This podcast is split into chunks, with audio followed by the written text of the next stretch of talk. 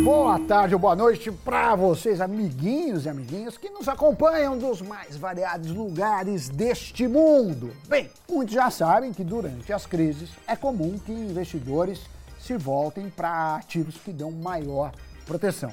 Pelo menos foi assim nas mais icônicas crises econômicas e do mercado como um todo. Aliás, Doni, você se lembra de algum ativo que serviu como um escudo na sua carteira de investimentos? Salve, Sammy Boy, salve pessoal! Olha, Sammy, que eu me lembre, os meus ativos dolarizados foram os que exerceram melhor esse papel, porque em momentos de tensão, principalmente internacional, a cotação do dólar subia e com isso, a parte do meu patrimônio que estava atrelado à moeda americana me protegeu, enquanto os outros investimentos, por exemplo, atrelados ao real, sofreram mais. Mas a gente está falando disso tudo por quê? Porque estamos vivendo momentos de instabilidade. Olha, Estados Unidos, Europa, ambos enfrentando uma inflação alta, onde cada governo tem que fazer o seu aperto monetário. A cada reunião do Fed, o mundo se volta para o que o presidente do Banco Central americano vai dizer. Enfim, esse é o contexto, essa é a conjuntura. E ativos de maior risco normalmente sofrem. Era esperado que o ouro, um ativo que pode ser considerado o santo protetor dos investidores desesperados, defendesse, fosse o grande protetor de fato, mas recentemente ele não tem exercido bem essa função. O metal reluzente acumula uma queda de 11,8%, considerando o final de dezembro do ano passado até meados de agosto. Isso levando em consideração a cotação da grama à vista, ou seja, spot na B3.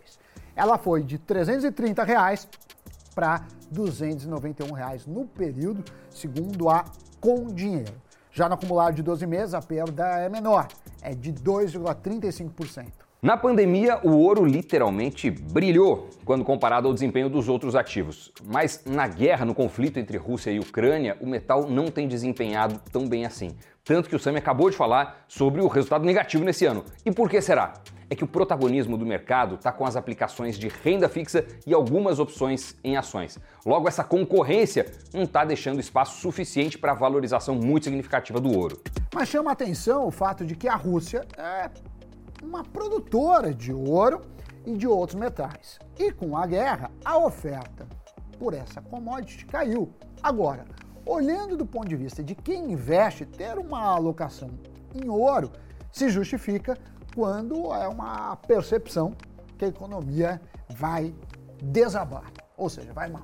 Digo, é, quando a economia não tem perspectivas de valorização nas ações, ou até mesmo a saúde da, das, das empresas. Então, quando não tem mais saída, o ouro acaba sendo uma opção. E o cenário desse ano está bem longe disso. Olhando para onde vivemos, a bolsa brasileira está barata. O Brasil tem a sétima maior taxa de juro real entre 168 países e tudo isso atrai investimento estrangeiro. Isso sem contar que o Brasil, apesar de ser um país emergente, é um forte produtor de commodities. Embora o ouro seja uma commodity escassa, o metal é considerado como uma forma de diversificar e proteger uma pequena parcela do patrimônio. Quando olhamos para o seu desempenho no longo prazo, o ouro tem característica de retenção de valor já que seus picos de alta geralmente não se sustentam por muito tempo. Agora, tem outro segmento relacionado ao ouro, que é o de joias. Enquanto o ouro cai, as joias de marca de luxo estão se valorizando. Um exemplo é a marca Cartier. Nesse ano, em meados de maio, a marca reajustou seus preços entre 3% e 5%. E o reajuste veio em linha com o que outras marcas de luxo estão fazendo. Um exemplo é a Chanel, que já fez três reajustes em 12 meses. E a Bulgari reajustou seus preços em 15%. Quando falamos de marcas de luxo, como essas que estamos citando, a correlação entre o valor do ouro e da joia não é tão direta. É que neste caso, como o design das peças são exclusivos, únicos e demandados por colecionadores, acaba tendo um valor bem acima do que o material que é feito. E isso, Doni, muitas vezes descola do preço do ouro, ou seja, não é incomum ver ouro em baixa e joias em alta. E esse tipo de joia vem sendo procurada como um ativo alternativo de investimento. A Tiffany e a Bulgari, por exemplo, registraram um crescimento de 16% na área de joias e relógios do grupo no primeiro semestre de 2022, na comparação com o mesmo intervalo do ano passado. Ao todo, as vendas somaram 4 bilhões e 900 milhões de euros. Já as joalherias do grupo, que inclui a Cartier, faturaram 3 bilhões de euros em vendas no segundo trimestre desse ano, um crescimento de 12% na comparação com o mesmo período do ano passado. Só que apesar de ser um seleto grupo que tem condições de ir para uma Cartier, para uma Tiffany, como o Doni gosta de comprar uma peça, vem aumentando a demanda no setor de segunda mão, chamado muito chique, Doni, de second hand. Ou seja, está aumentando a procura por joias de luxo, mesmo que usadas. Segundo a varejo Global Data, é estimado que o valor movimentado pelo segmento de joias usadas em todo o mundo deve crescer 112,5% até 2025. E esse movimento cresce junto às mudanças no comportamento do consumidor.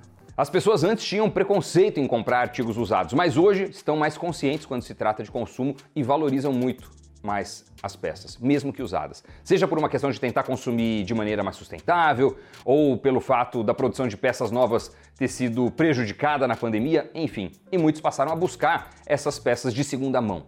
E de olho nessa demanda, plataformas especializadas em second hand de luxo foram criadas.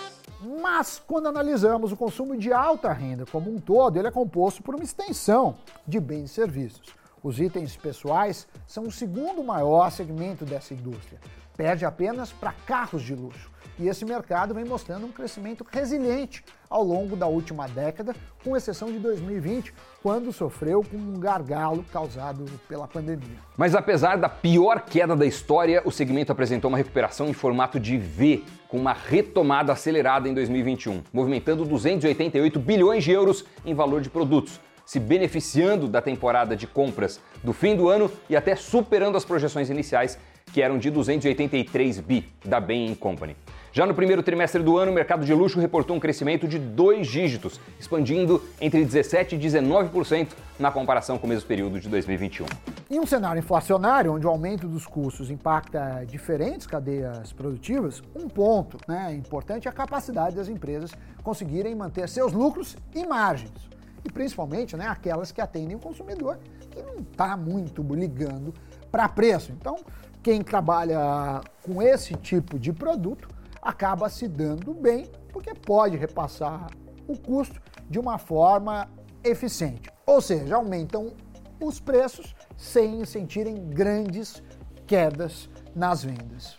E de olho nisso, nós trouxemos uma ação Made in Brasil que está inserida nesse mercado. Eu estou falando da Vivara, a companhia atende o consumidor de alta renda, o que acaba sendo favorecido apesar da alta inflação no país. A companhia é de longe a maior varejista de joias do Brasil, tem cerca de 290 lojas no portfólio e mais de 14% de participação no mercado desse segmento no país. Como dissemos no começo, existe uma guerra em curso onde encareceu o preço das commodities. Sendo assim, a Vivar estaria ali entre os setores que estão na linha de frente dessa guerra. Mas até então a empresa não foi impactada. E sabe por quê? Apesar dela usar cerca de 100 quilos de ouro por mês para fabricar suas peças, ela tem se beneficiado da recompra de joias. Os consumidores vão nas lojas da rede e na compra de uma joia nova, coloca a usada no negócio. E é aí que está o pulo do gato da Vivara, na reciclagem de joias. Cerca de um quarto do ouro usado pela companhia vem dessa prática de economia circular o que também aumenta a recorrência dos clientes nas lojas. Como a companhia não apenas vende joias, mas também produz, ela pode derreter as peças de menor aceitação e transformá-las em novas. E isso às vezes ajuda a reduzir a velocidade de alta no preço do ouro. Mas além disso, a Vivara tem um bom volume de estoque. Se o ouro sobe 10%, a Vivara, graças aos seus estoques, ao invés de dar um choque imediato nos preços, um repasse dessa magnitude, ela consegue aumentar seus valores aos poucos ao longo dos meses. No entanto, o público-alvo da Vivara não é tão afetado pelo aumento generalizado nos preços. Apesar da empresa também atuar com público de classe média alta, né, é, por meio da marca Life. Esse braço de atuação, que tem ganhado muita relevância, concentra itens feitos de prata, meu caro Doni. Aliás, os analistas do Santander acreditam que essa é uma das peças mais importantes da tese de investimentos da Vivara. Pelas estimativas do Santander, a Life poderia facilmente abrir de 30 a 40 novas lojas por ano até 2026. E pelas contas dos analistas, isso geraria um total de 200 lojas, com uma taxa de crescimento anual composta de receitas em 27%.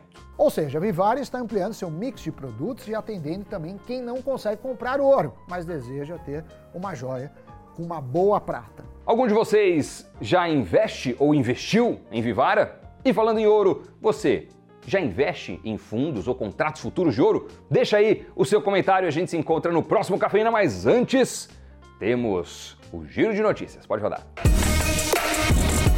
e a venda das debêntures participativas emitidas pela Anglo American, que pertencem à massa falida da MMX, foram suspensas. Os papéis da mineradora Jake Batista são tidos até então como o último ativo valioso do ex-bilionário e suas empresas, capaz de fazer frente às suas dívidas.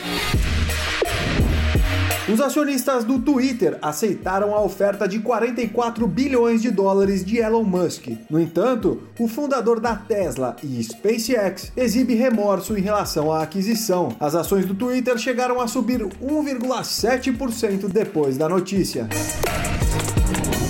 O Parlamento Europeu aprovou proposta que proíbe a entrada no mercado europeu de commodities vinculadas com práticas de desmatamento e degradação das florestas. A iniciativa quer combater as mudanças climáticas e a perda de biodiversidade. Entre as proibições estão commodities como gado, cacau, café, soja e madeira. Notícias giradas, agora sim podemos encerrar. Muito obrigado pela companhia, pela parceria, obrigado pelo like, por se inscrever no nosso canal. Tudo isso é muito importante pra gente. Até o próximo programa. Valeu, Sammy Boy. Tchau, tchau.